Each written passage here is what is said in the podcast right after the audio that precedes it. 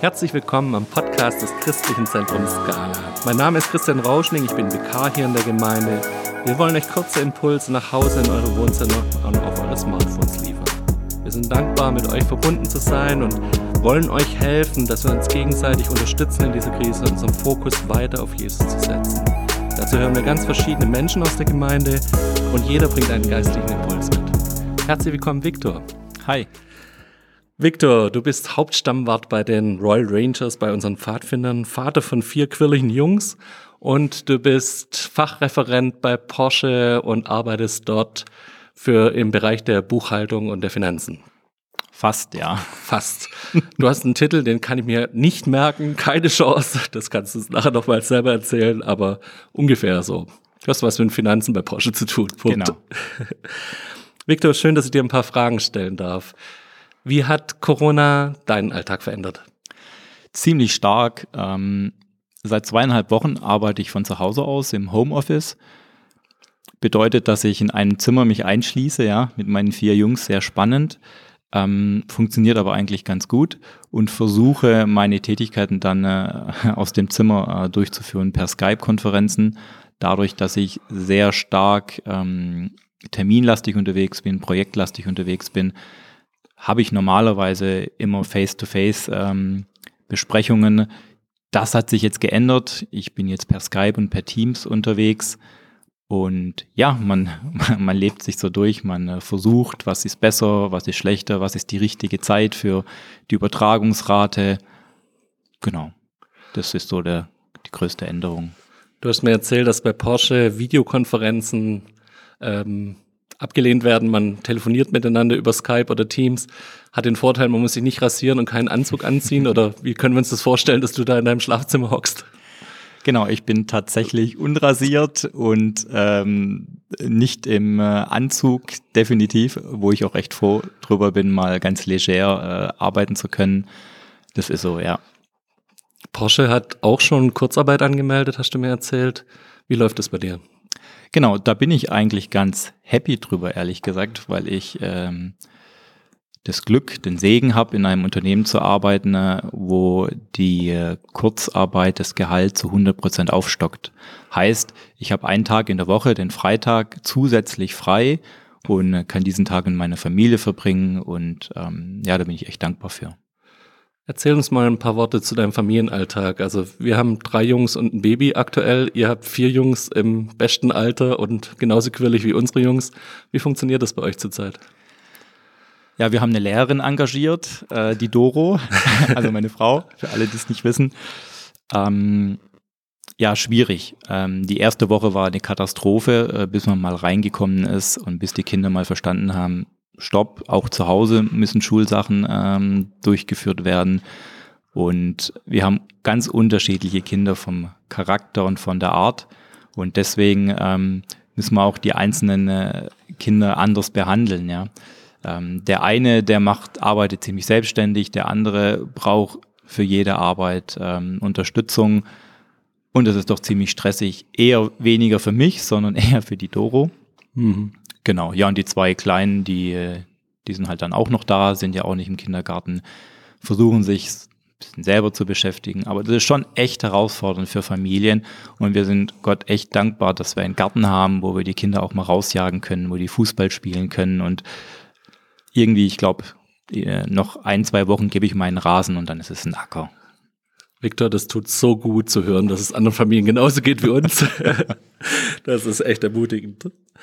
Du schaffst, wie schon erwähnt, bei Porsche und der Automobilsektor hat ja eh schon eine Rezession eigentlich angesagt bekommen durch Dieselskandal, durch Umstellung auf alternative Antriebe und so hat man eh schon vorhergesagt, dass es hier für Süddeutschland, für die ganzen Automobilunternehmen eher schwer wird in den nächsten Jahren. Jetzt kommt Corona noch dazu. Ähm, wie ist deine Einschätzung oder wie geht ihr als Unternehmen mit diesem Thema um? Ja, du kannst die Planung, die bestehende Planung quasi für dieses Jahr in die Tonne klopfen, weil einfach die Nachfrage nicht da ist. Jedes Unternehmen, wie das Unternehmen, wo ich arbeite, ebenfalls ähm, kämpft mit Umsatzeinbrüchen, mit Gewinneinbrüchen. Äh, die Leute kaufen keine Autos mehr. Das ist schon ein ziemlich großes Thema, auch für Porsche. Ähm, Porsche ist ja immer ein Unternehmen gewesen, ähm, wo so ein bisschen außerhalb stand. Ähm, auch, äh, auch bei schlechten Zeiten hat Porsche gute Ergebnisse eingefahren. Und ja, Corona trifft halt auch Porsche, ja, ganz klar. Ähm, und aktuell ist man echt in, äh, in der Überlegung, was ist dran, was muss weggelassen werden, wo können Einsparungen wie durchgeführt werden. Und ganz vieles hat man nicht selber in der eigenen Hand. Ja, die Lieferkette ist unterbrochen. Äh, keine Ahnung, wann die äh, Bremsscheiben von Italien äh, wieder ankommen. Das weiß man einfach nicht. Man ist da abhängig von den anderen Ländern, von den anderen Lieferanten. Eine sehr spannende und herausfordernde Zeit. Wie ist die Stimmung, wenn du mit Leuten telefonierst? Ist, sind deine Kollegen eher niedergeschlagen oder ist wieder so ein, so, so ein Modus von, wir haben eine Krise, aber wir schaffen das? Oder wie schätzt du das gerade ein? Hm. Also auf der einen Seite besteht natürlich äh, so langsam ein Lagerkoller, weil man von zu Hause arbeitet und ähm, weil die Arbeit, wie man sie durchführt, einfach anders ist. Und man freut sich dann halt doch mit Menschen zu arbeiten. Ne? Ähm, ich glaube aber, dass die Leute jetzt besonders bei Porsche sich noch keine große Angst machen über ihre Arbeit. Das ist vielleicht zum Unterschied zu den anderen Unternehmen. Die Stimmung ist noch relativ gut. Ähm, mhm. das, da gibt es auch ein kleines Polster. Ähm, aber wer weiß, was kommt. Ja, wir haben es nicht in der eigenen Hand. Ähm, das kann sich auch sehr schnell ändern. Mhm. Umso besser, dass es Menschen wie dich dort gibt, die da Hoffnung verbreiten können und die da auch mit sehr viel Weisheit Dinge leiten und führen. Victor, du hast uns auch einen Impuls mitgebracht. Ich freue mich drauf. Leg los. Ja, sehr gerne. Ich möchte euch heute ein bisschen von mir erzählen, wie es mir mit Corona geht. Am Anfang habe ich mich sehr stark damit beschäftigt, was genau wo passiert. Man kann sich die Frage stellen, wie gefährlich ist Corona wirklich? Woher kommt dieser Virus? Sind die Handlungen unserer Regierung die richtigen? Dafür gibt es ja die unterschiedlichsten Verschwörungstheorien und Meinungen. Ich habe aber irgendwann mal gemerkt, dass das eigentlich für mich so ziemlich egal ist. Darauf kommt es nicht an. Es ist zwar gut, informiert zu sein, aber alles hat seine Grenzen und ich selber kann eh nichts daran ändern. Ich habe mir daher die Frage gestellt, was kann ich von der aktu aktuellen Situation selber lernen? Wenn wir etwas gewonnen haben, dann ist das Zeit. Aber wie gehe ich mit der gewonnenen Zeit um? Verschwende ich sie mit nichtigen Sachen oder hinterfrage ich mich und mein Handeln? Nutze ich meine Zeit aus? Genau da habe ich mich selber ertappt. Vor Corona war ich sehr stark eingespannt in meinen Beruf. Mein Berufsalltag fing um 5 Uhr an und endete bestenfalls um 18 Uhr. Ich kam dann sehr oft ziemlich erschöpft wieder zu Hause an, ein bisschen Zeit mit den Kindern und meiner Frau und der Tag war gelaufen und endete oft auf der Couch. Nebenher beschäftigte ich mich noch mit den Rangers, aber dabei bin ich öfters gar nicht dazu gekommen, den Tag mit Gott zusammen zu bewältigen, zu fragen, was hat Gott mit mir und meinem Leben vor? Oft war es so, dass ich morgens aufgestanden bin und der Tag komplett durchgetaktet war, ohne Gott oder zumindest mit ganz wenig Raum für Gott. Dabei muss ich leider sagen, durchgetaktet mit wichtigen, dringenden, aber auch mit unwichtigen Sachen. Und was ist jetzt? Hat sich etwas in meinem Zeitmanagement geändert? Jetzt, wo die Hektik merklich nachgelassen hat? Natürlich habe ich jetzt mehr Zeit mit und für meine Familie, wir wandern zum Beispiel öfters, spielen zusammen, unterhalten uns mehr, aber verbringe ich mehr Zeit mit Gott? Ganz ehrlich, ich musste feststellen, erstmal nein. Das hat mich schon ziemlich erschrocken. Ich war geschockt. Warum habe ich die geschenkte Zeit nicht ausgenutzt? Und da wurde mir eines klar. Es geht in erster Linie gar nicht um meinen Zeitmangel in meinem Berufsalltag, egal ob mit oder ohne Corona. Es geht um meine Einstellung, um mein Verlangen, meine Sehnsucht nach einer Beziehung mit Gott. Ist Gott für mich und für mein Leben wichtig? Hat er den richtigen Stellenwert? Habe ich Verlangen, mein Leben zusammen mit Gott zu leben? Kann ich selber, genauso wie David im Psalm 63, Vers 2 sagen, Gott, mein Gott bist du, ich, dich suche ich. Wie ein Durstiger, der nach Wasser lechzt, so verlangt meine Seele nach dir.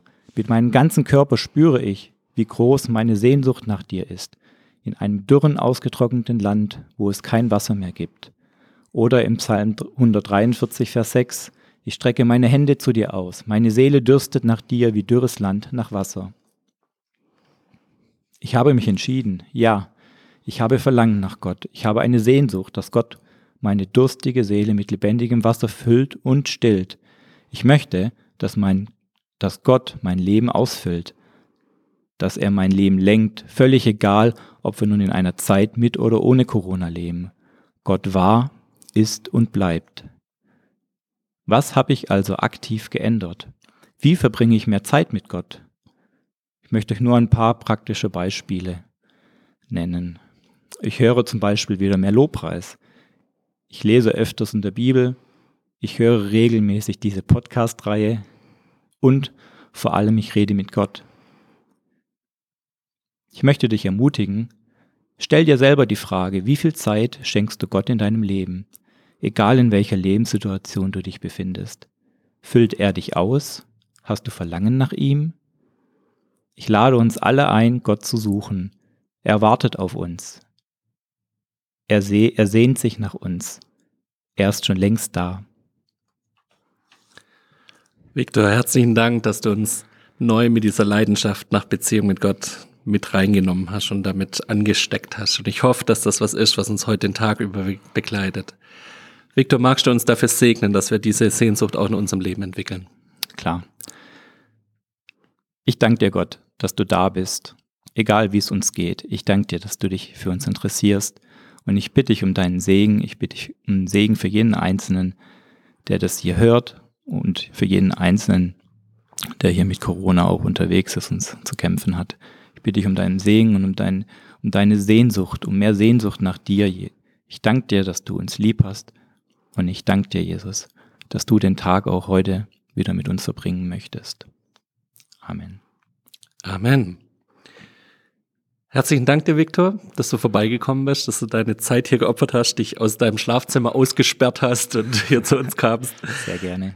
Ähm, wir haben wie immer noch am Ende einen Bibelvers für den Tag aus 1. Johannes 5, Vers 14 bis 15. Und das ist die Zuversicht, mit der wir vor ihm reden. Wenn wir um etwas bitten nach seinem Willen, so hört er uns. Und wenn wir wissen, dass er uns hört, worum wir auch bitten, so wissen wir, dass wir erhalten, was wir von ihm erbeten haben. Das ist unsere Zuversicht beim Gebet. Wir wünschen euch einen guten Tag, Gott befohlen und tschüss. Macht's gut.